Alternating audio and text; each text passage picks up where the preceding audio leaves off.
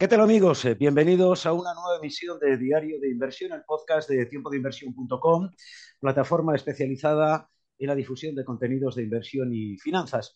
Miramos con perspectiva la evolución de los eh, mercados, pero también a la economía y a todo lo que está sucediendo dentro de la industria de la inversión. Hoy tenemos la posibilidad de saludar a Guillermo Santos, que es socio de iCapital, asesores eh, financieros y patrimoniales. Guillermo, ¿qué tal? ¿Cómo estás?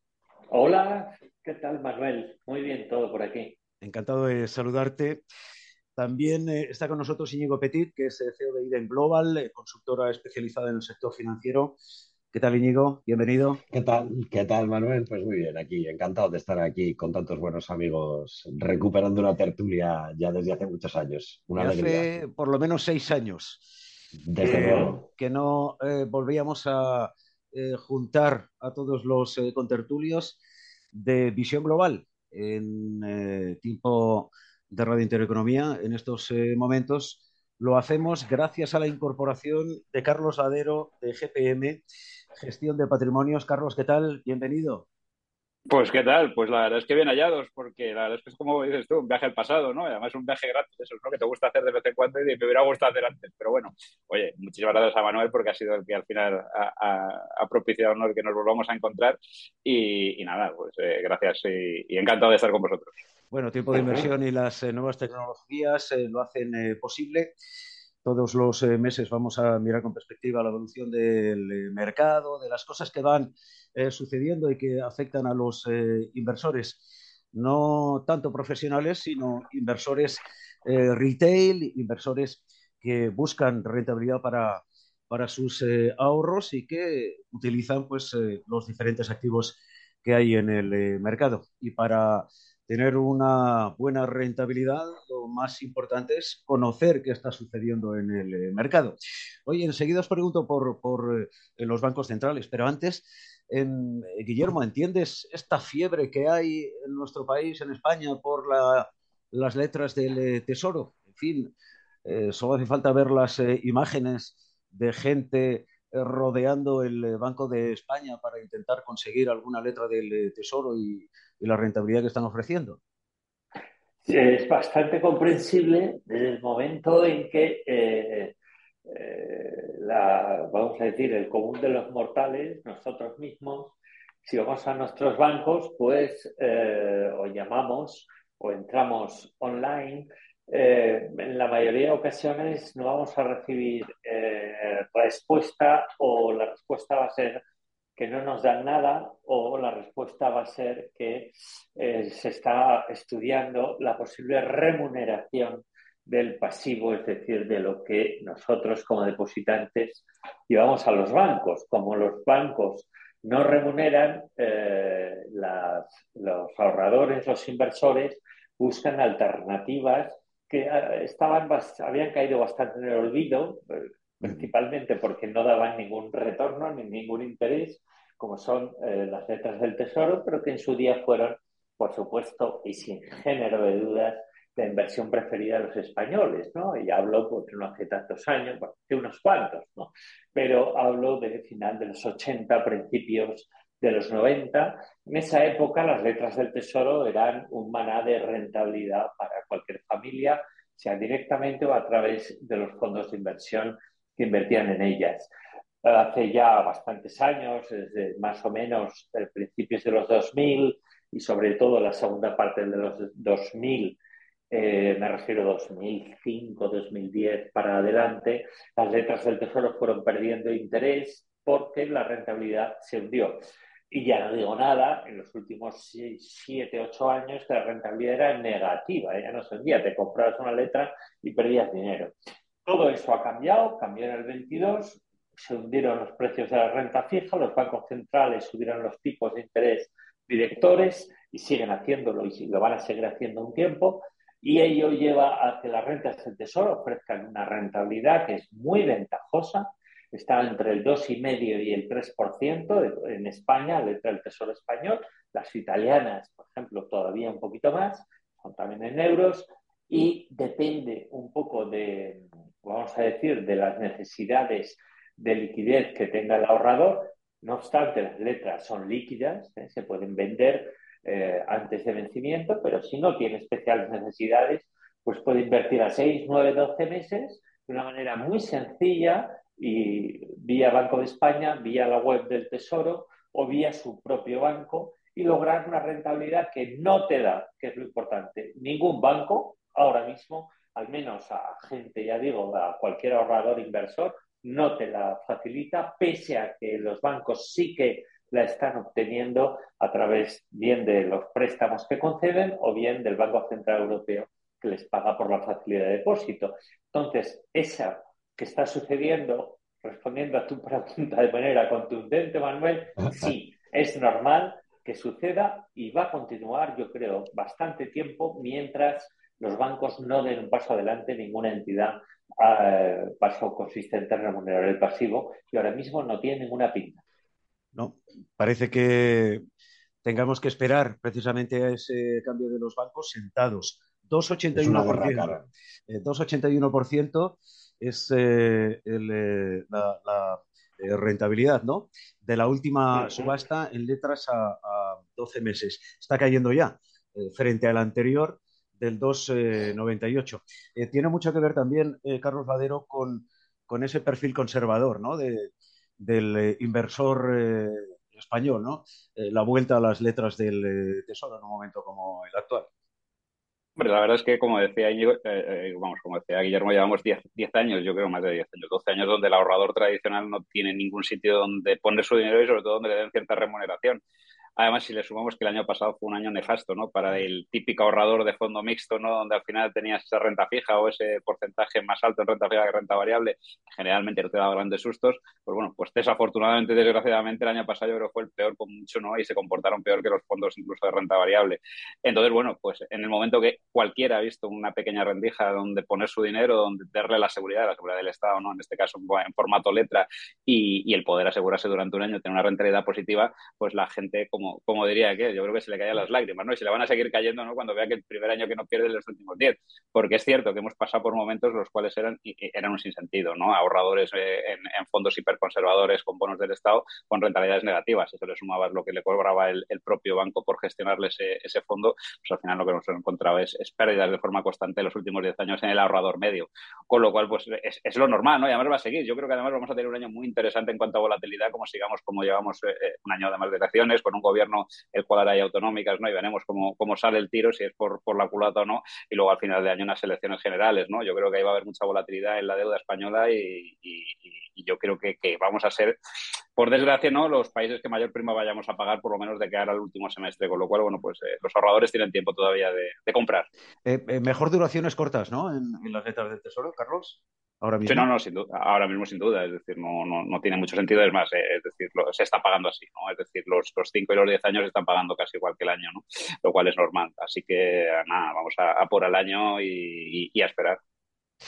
Eh, Íñigo.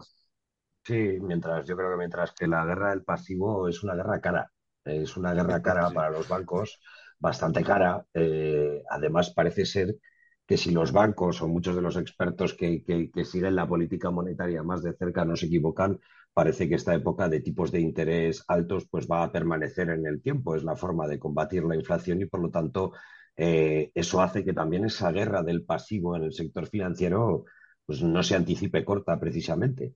Y por lo tanto entiendo cierta reticencia de los bancos a romper el hielo de esa batalla porque eh, es siempre una batalla pues muy compleja de dar en la que los más grandes siempre tienen más, más, más cartas a favor, ¿no? Por lo tanto, eh, los inversores seguirán buscando en, eh, en, el tesoro lo que no encuentran en el mercado, ¿no? Y mientras no haya esas alternativas, ya sean depósitos, que tardarán, en mi opinión, y otras como los fondos, que tampoco están siendo realmente una alternativa, tanto por comisiones como por esas duraciones que también comentabais, pues al final un inversor ha encontrado cierta compensación o más tranquilidad en invertir en esas letras a 12 o 6 meses que, que, hacerlo en otras alternativas. ¿no? Eh, probablemente, como dice Guillermo, esto se mantenga en el tiempo, salvo que bueno, eh, salte la sorpresa ¿no? y veamos de verdad una guerra del pasivo pues más sangrienta de lo que cabe esperar o eh, ojalá, ojalá sea así, pues la inflación de, de una vuelta pues más llamativa de lo que nadie espera, que, cosa que es bastante improbable. Así que, en fin, esto parece que viene para quedarse. Sí. Luego, además, los bancos, los grandes bancos ya tienen, ya tienen el dinero. Si miras eh, en los depósitos eh, que hay en estos momentos frente, por ejemplo, al dinero que hay en fondos de inversión, ellos ya cuentan con, con, con ese pasivo, ¿no? Tampoco tienen necesidad en estos momentos de elevar el tipo de interés, salvo que sea para intentar eh, robarse cuota de mercado entre, entre ellos mismos. Eh, Guillermo. Bueno, en España el depósito siempre ha mandado, yo creo, ¿no? El depósito siempre ha mandado respecto a otros vehículos y ha sido un vehículo que, que siempre ha, se ha visto favorecido por las redes comerciales bancarias, por esa facilidad que tienen las grandes entidades financieras de mover capitales pues de un vehículo a otro eh, prácticamente sin perder reembolsos. ¿no? Probablemente una gestora privada que hiciera esos movimientos perdería muchos clientes. Sin embargo, los bancos tienen esa capacidad y, y en los depósitos se nota con todo, pues irán perdiendo atractivo comercialmente si no son capaces de, de, adaptarse. Eso sí, como estamos comentando aquí, que estoy seguro que podremos comentar a lo largo de este, de este ratito, hay oportunidades para los inversores conservadores más allá de las letras. Lo que pasa es que a lo mejor pues, no son tan evidentes. Una cosa que me ha llamado la atención, que quizá también es un dato que no, no, no sé cómo vais a interpretar todos, y es que eh, ha habido un boom de solicitudes online que han llegado incluso a tirar abajo la página web del Tesoro y han llegado incluso a 5 millones de visitas, que me parece una barbaridad, con una cantidad de millones solicitados por la plataforma online que me ha llamado la atención. Quiero decir que también la mejora del acceso a este tipo de inversiones y, y, y, y, el mayor conocimiento y concienciación de la gente también está haciendo que, que, veamos estas demandas tan llamativas y, que probablemente se mantengan en el tiempo. ¿no? A mí me ha llamado muchísimo la atención el volumen pues, de un cambio de 800.000 visitas, de, decía la noticia, a más de 5 millones, ¿no? cosa que, que, bueno, que también da una idea de, del interés. Sí, ¿no? y de la penetración ¿no? de las nuevas tecnologías, de alguna también, manera. También, sin duda, sin duda. Guillermo, eh, 281 de todas formas, en este momento sí hay eh, algunos fondos que están eh, en torno a esa, a esa, rentabilidad, ¿no? Ahora mismo. Sí. Eh, sí, sí. Eh, a ver. En lo que llevamos de año, en lo que llevamos de año, cuidado, claro, claro, claro. No, no, dentro de lo que es, eh, si nos ceñimos a, a, la renta fija, hay fondos que están dando 2,81 y el doble de ello eh, porque los tipos de renta fija, eh, distintas categorías y subtipos de renta fija han tenido un boom eh, en enero, un comienzo fulgurante en rentabilidades, eh, de la misma manera que lo ha tenido la bolsa. ¿no? Eh, llamativamente en la bolsa, menos quizá en la renta fija, pero también. Entonces, sí, eso, eso está sucediendo. Pasó una cosa en el 2022 que eh, nuestros oyentes, eh, para explicarla bien, eh, voy a poner sobre la mesa dos, dos grandes elementos. Uno, veníamos de cero o de territorio negativo en las rentabilidades de los bonos, pero, pero de los infiernos. Entonces, cuando empiezan a subir las rentabilidades, ese efecto, por un tema además matemático, hace que los bonos caigan mucho más de precio.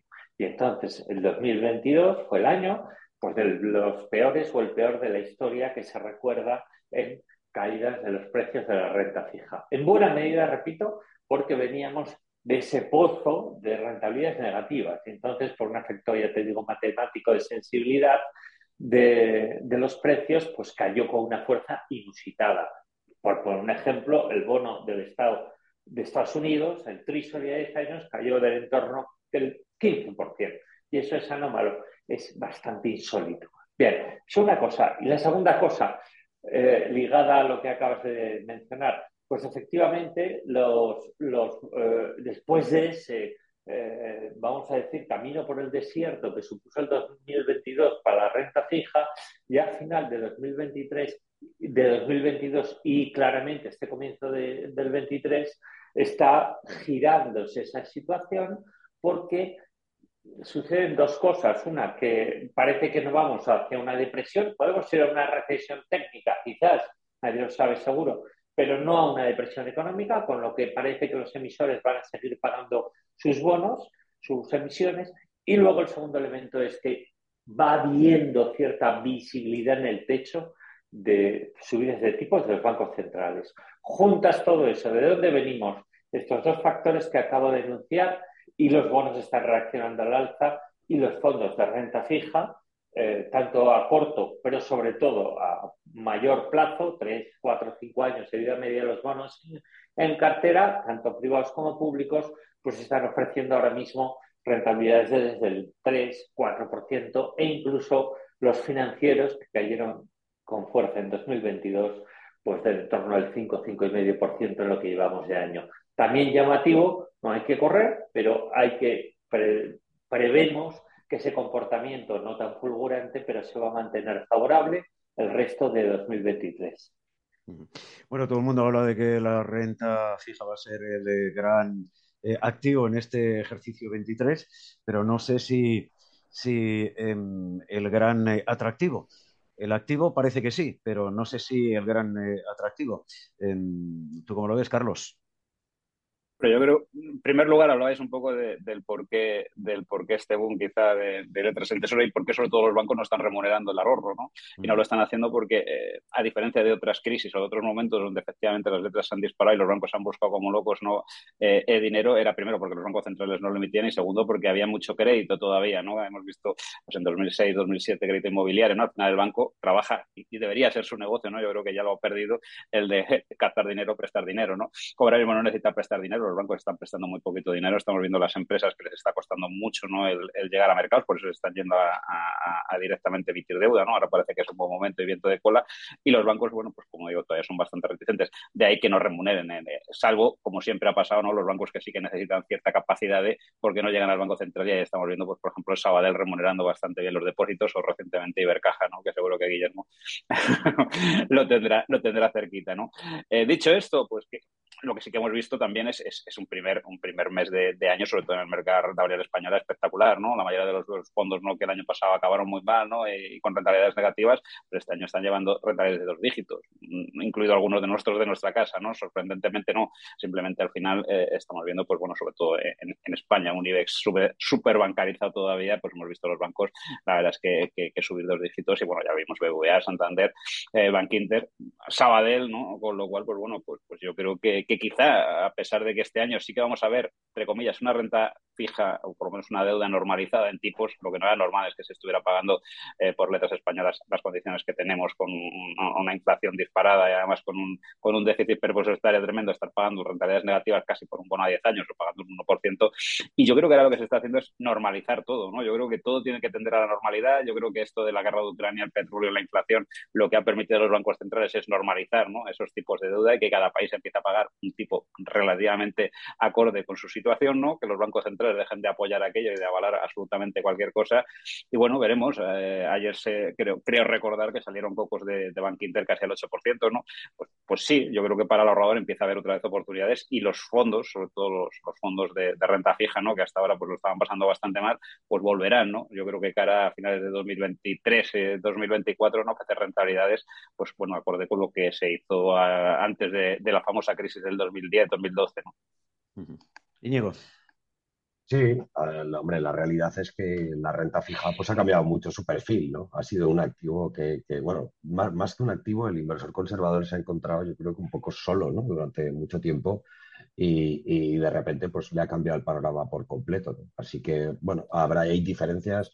Yo creo que Guillermo y Carlos lo han explicado perfectamente. Hay que saber mirar bien por barrios, que en la renta fija eh, hay de todo y, por supuesto, hay alternativas, es decir, unas más complejas, otras no. La renta variable, como comentaba Carlos hace un segundo, en España, pues está funcionando bien. Hay que, hay que ir viendo cuáles son las alternativas porque no podemos olvidar que el enemigo es la inflación. Y por mucho atractivo que tengan las letras del Tesoro, no llegan a cubrir ahora mismo lo, que la inflación nos está quitando año a año. Es decir, es una inversión que, que ha mejorado mucho su perfil en relativo a los últimos años pero que si lo miramos en términos absolutos y somos fríos, pues nos sigue dejando todavía en una situación de, pérdida de poder adquisitivo. Es verdad que, suavizada, pero, pero todavía eh, eh, por debajo, ¿no? Así que el inversor conservador todavía tiene que hacer algún esfuerzo más o incluso, bueno, pues o tener una visión de, de, mayor plazo, ¿no? Que es probablemente el mejor consejo que se les puede dar a los conservadores, no intentar igualar a la inflación, sino intentar mirar las cosas con un plazo mayor y dentro de esa estrategia de vencer la inflación, que es el objetivo que, que, que los conservadores, digámoslo así, tienen que tener, los inversores conservadores tienen que tener ahora eh, como principal prioridad, pues ir diferenciando aquellas oportunidades que en un momento dado puedan dar un plus de rentabilidad y que en este entorno pues se van a generar, ¿no? Ya no solo dentro de España, sino también fuera, ¿no? Para lo cual, pues bueno, estoy seguro que un asesor financiero les vendría estupendamente, ¿no? Para también conocer esas alternativas, fondos de inversión que, que tengan el foco en otros países y que puedan aportar, pues, un plus a la renta fija pública que, como hemos visto, también se queda no solo por debajo de la inflación, que por supuesto sino también por debajo de las expectativas en relación a las subidas de tipos de interés. Es decir, unas subidas de tipos de interés en Europa al 3,5, pues quizá hacían esperar unos tipos en, la, en estos títulos pues un pelín mayores, pero bueno, que, que todo, todo llegará, ¿no? Así que sí se abre, se abre un poquito de luz al final del túnel, pero seguimos en el túnel. Esto no lo podemos olvidar. Oye, el tema de la inflación, eh, Guillermo, ¿está controlado ya o, o no? Pues eh, eh, no tenemos en Europa, para mí, eh, prácticamente ninguna certidumbre. En Estados Unidos sí, en Estados Unidos, eh, visto que el miedo a la inflación salarial, a que los salarios subieran en exceso, sobre todo muy rápidamente, parece que es un miedo eh, que va apagándose porque en la práctica eso no está sucediendo y de hecho los datos que se van conociendo en Estados Unidos de inflación, tanto general como de inflación subyacente, pues son cada vez más moderados. En Europa, en cambio, eh, no está siendo así y no tanto por el hecho de la inflación salarial, que está por ver si nos va a afectar, sino porque eh, teníamos más eh, imbricado en nuestro índice general el peso de la energía, que se ha corregido en muy gran medida, pero aún así. Eh, y, todavía tenemos, eh, vamos a decir, una inflación de otros componentes de la cesta eh, que ha ido tomando un cuerpo en buena medida también heredada o, a, consecuencia de esa subida de precios de energía, ¿no? Al final la economía, pues lógicamente, es un, es una, es un, es un está intercomunicada a todos los sectores, ¿no? Y la energía, el mundo es energía, en definitiva, influye en, en todos los sectores. Pero ya digo, en Europa está costando mucho, el caso más claro lo tenemos en Alemania, que además es, como bien sabemos, el país que más pesa no solo en el PIB, sino también en la cesta eh, de la inflación de la eurozona, ¿no? que, que, todavía ronda el 9%. Claro, con unos niveles de inflación al 9% y más en Alemania, pues no es para estar tranquilo. La inflación en Europa se está volviendo eso que llaman los anglo sticky, pegajosa, y creo que va a costar más de lo que creemos el, hacerla bajar. No obstante, no obstante eh, los datos y los indicadores adelantados eh, orientan hacia una progresiva moderación, especialmente en algunos países, como puede ser entre ellos España, si no recuerdo mal, es el país, el tercer país con menor inflación en estos momentos dentro de la eurozona, pero de una manera mucho más atenuada, progresiva, lenta que eh, está sucediendo en Estados Unidos. Primero, porque el Banco Central, para variar, empezó más tarde a subir tipos que la Reserva Federal. Y segundo, porque la economía de, europea es mucho menos fluida y mucho, eh, está mucho menos liberalizada que la economía americana, como bien sabemos. Con lo que me temo que en Europa, en la eurozona, tenemos inflación todavía para un tiempo y tipo salto, pues obvio, para bastante tiempo. ¿Esto quiere decir, eh, Carlos, que el Banco Central Europeo va a seguir eh, subiendo tipos de interés? ¿Y hasta pues cuándo? es probable. Eh, el problema, vamos a ver, el problema que tenemos aquí con la inflación es una inflación eh, mala, ¿no? Podríamos hablar de alguna. Hay una inflación buena, ¿no? Al final, es decir, hay, hay, un boom económico donde al final los precios suben por un exceso de demanda, lo cual es genial, ¿no? Al final sí que hay que cortarla subiendo tipos y, y oye, todos contentos porque hay que enfriar la economía. Y no hemos enfriado nada. La economía ya estaba bastante mal, lo que pasa es que ha habido un problema, ¿no? Con un tema en Rusia, donde al final se han disparado los precios de la energía. Esto pasó en la crisis del petróleo famosa y al final lo que les ha hecho es machacarnos más todavía, ¿no? Lo cual aquí esto tiene su peligro. Yo tengo mis teorías, ¿no? Que además pues son, son bastante sui generis, ¿no? Eh, a pesar de ser economista, donde creo que al final yo creo que era la única forma que tenían los bancos centrales y los gobiernos, ¿no? De tratar de volver a una medio normalidad en todos los tipos de interés sin que pareciera que estaban subiendo tipos cuando no correspondía, cuando la economía no estaba bien, ¿no? Al final es fácil, ¿no? Oiga, ¿por qué subimos tipos? Porque hay una inflación tremenda. ¿Y por qué la hay? Porque hay unos señores rusos que son muy malos, ¿no? Y están atacando Ucrania y nos van a dejar sin petróleo y sin gas. Bien, eh, relativamente bien, ¿no? Yo creo que aquí Estados Unidos, como bien decía Guillermo, lo ha hecho muy bien, ¿no? Yo creo que ha sido el mayor beneficiado de absolutamente todo. Esto, esto ya lo propició el señor Trump en su momento y, y, que conste que no soy pro-Trump, pero creo que lo hizo muy bien, ¿no? Con sus políticas de protección. Y, y, bueno, pues ahora yo creo que al final la inflación es más una herramienta para que los bancos centrales empiecen a desregularizar, ¿no? Todo lo que se había hecho en estos últimos 10 años con tipos, bonos, deudas sin sentido a tipos muy bajos, ¿no?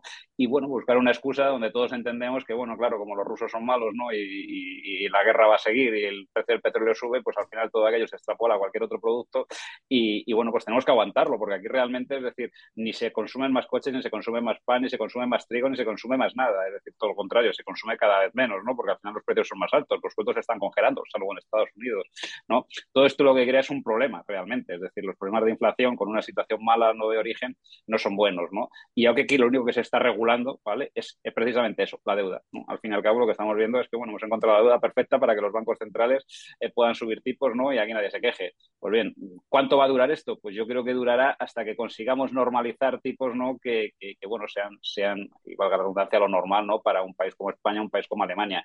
¿Todavía queda margen? Claro que todavía queda margen. Ahora bien, lo que hay que ver es hasta dónde puedo apretar ¿no? sin ahogar, ¿no? como diría que. Eh, entonces yo creo que ahí está un poco la clave. ¿Podemos seguir subiendo tipos? Sí, yo creo que se pueden seguir subiendo tipos en Estados Unidos, a ver hoy qué dice Powell, ¿no?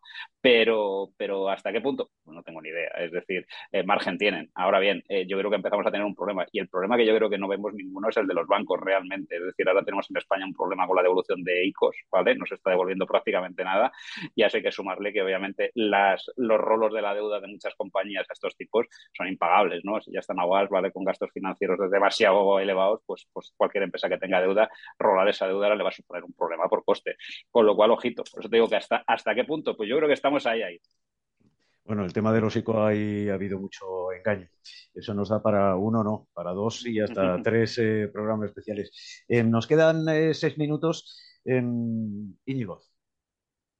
No, la, verdad es que, hombre, que, por delante la realidad es que tenemos una batalla con la inflación que no parece que, que de momento estemos ganando a base de subidas de tipos y más recientemente también con otras medidas más restrictivas. ¿no? Me parece que solo eh, ahora mismo el Banco de Japón mantiene una política expansiva, ya son el resto de autoridades monetarias los que están en políticas restrictivas, vamos por detrás de Estados Unidos, con quien ya no nos vamos a poder comparar, en mi opinión, desde hace tiempo, ¿no? porque ya han dado muestras de estar en otra, en otra pantalla, ¿no? en otro nivel del juego diferente al que estamos en Europa y que, por lo tanto, pues van, van adelantados en el tiempo y por otro lado, pues la configuración de, las economías pues no, deja lugar a dudas.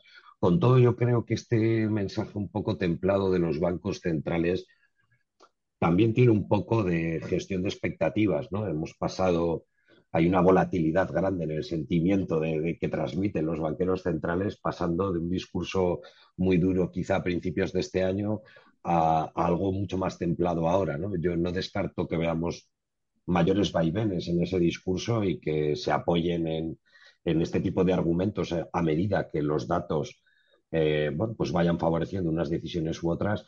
Y por lo tanto se me hace difícil anticipar si habrá o no subidas. Yo estoy convencido de que seguirán, seguirán subiendo los tipos de interés eh, sin ninguna duda, mientras la inflación no de tregua. Al final es ese es el combate que hay que dar y si el crecimiento económico eh, no entra en una caída libre, que es el riesgo que hay, digamos, en la economía real como consecuencia de estas políticas monetarias, pues los bancos centrales seguirán apretando para, batallar. Yo creo que el mensaje de que tanto la Fed como el Banco Central Europeo tienen a la inflación como principal enemigo, sí que es rotundo, aunque en todo lo demás, pues bueno, sí que juegan, en mi opinión, con la temperatura del momento, ¿no? Cosa que, que bueno, que también era de esperar y que es en parte su papel.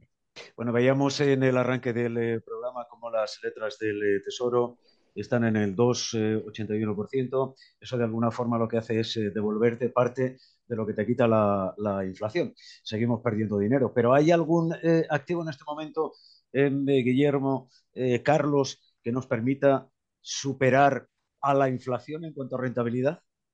¿Algún alternativo? Si te refieres a la inflación general sí. como índice de precios, por supuesto que hay activos alternativos, pero tienes que incurrir en riesgo. Es decir, riesgo en mucho riesgo, en mucho riesgo. Bueno, Efectivamente. Eh, si diversificas no tanto, porque por ejemplo en bonos de alto rendimiento ahora mismo tiene rentabilidades entre el 6 y el 8%, el famoso high yield, high yield, que diversificando bastante a través de un fondo, pues logras rentabilidades que eh, con una visión lógicamente de plazo y con una volatilidad en el interim, pero que vas a moverte a niveles de inflación y muy por encima conforme esta baje. Eso por un lado. Y si no, hay una inversión que no nos olvidemos que es española per se, ¿eh? que es la inversión en el sector inmobiliario, que nos guste o no, sigue ahí, sigue ahí. ¿Por qué? Pues porque el sector inmobiliario, desde el punto de vista del, eh, vamos a decir, del, del rentista, siempre va a ser para el que se lo pueda permitir, que obvio es una minoría, ¿no? Porque comprar inmuebles cosa que pueda hacer cualquier eh, economía familiar, pero el sector inmobiliario a veces hay vehículos que lo facilitan y demás, y eso también es una buena alternativa. Y ahora mismo eh, nosotros en Capital estamos estudiando uno de, de inversión en, en sector inmobiliario, un vehículo privado, pero que consigue rentabilidades del 10-11, expectativa de ello anual en 2-3 años, eh, 10-11 TAE. Mm. Entonces, sí que las hay, pero comporta riesgo. Como las letras del Tesoro al 2,5-3%, evidentemente sin riesgo no lo hay. No obstante, no olvidemos, Manuel, la inflación no es lo mismo para todos. ¿eh? El que no coge el coche, no tiene que pagar el alquiler, y compra eh, determinados tipos de productos no tiene la misma inflación claro. que el que coge el coche. ¿De acuerdo? No, no, claro, es, es, evidente, las crisis no son para todos iguales. Es más, los amis, de las crisis, los de la crisis no... Carlos, salen, eh, en fin, muchos ganadores como dice Guillermo, los AMIs no tienen inflación. Pero sí que es cierto que, que, que llegados a este punto, eh, no hay ahora mismo ningún activo, yo creo, que cubra eh, en función al perfil de riesgo bajo de alguien que quiera batir inflación, que es lo normal que hace un ahorrador. ¿vale? No hay nada ahora mismo que merezca la pena en cuanto a, a ecuación rentabilidad-riesgo. Yo creo que la inflación está tan sumamente disparada y todavía, como bien ha dicho Guillermo y ha dicho Íñigo, no se cubre ni por asomo con lo que es una letra del tesoro, ni siquiera con lo que es un bono a cinco años, y menos aún con deuda que no sea, que no sea, que no sea, que no sea deuda de riesgo que creo que por hoy la elección tendría que ser, eh, me conformo con, entre comillas, restar algo de, de, de riesgo a mi, vamos a decirlo, ¿no? de, de, tipo a mi, a mi inflación y punto. Me voy a letras al 3 y a correr. Por eso digo que, que, el que esté pensando ahora mismo en hacer malabares para superar la inflación actual, yo creo que lo que se puede meter es un buen susto, ¿no? Y al final acabar perdiendo más de lo que, de lo que cubre esa inflación. Pues aquí lo tenemos que dejar en esta jornada en la que la tertulia con Guillermo Santos, Íñigo Petit y Carlos eh, Ladero regresa a tiempo de inversión.com, eh, plataforma especializada en la difusión de contenidos de inversión y finanzas. Ha sido un verdadero placer. A lo largo de estos próximos meses vamos a tener la ocasión de mirar con perspectiva la evolución de los mercados y de analizar lo más destacado del mundo de la inversión. A todos los eh, oyentes y seguidores de la plataforma les recuerdo que pueden eh, obtener más información a través de tiempo de inversión.com que pueden suscribirse a nuestros eh, diferentes eh, canales, no solo de podcast, eh, que está en todas las grandes plataformas, sino también a través de YouTube Tiempo de Inversión TV. Hasta la próxima.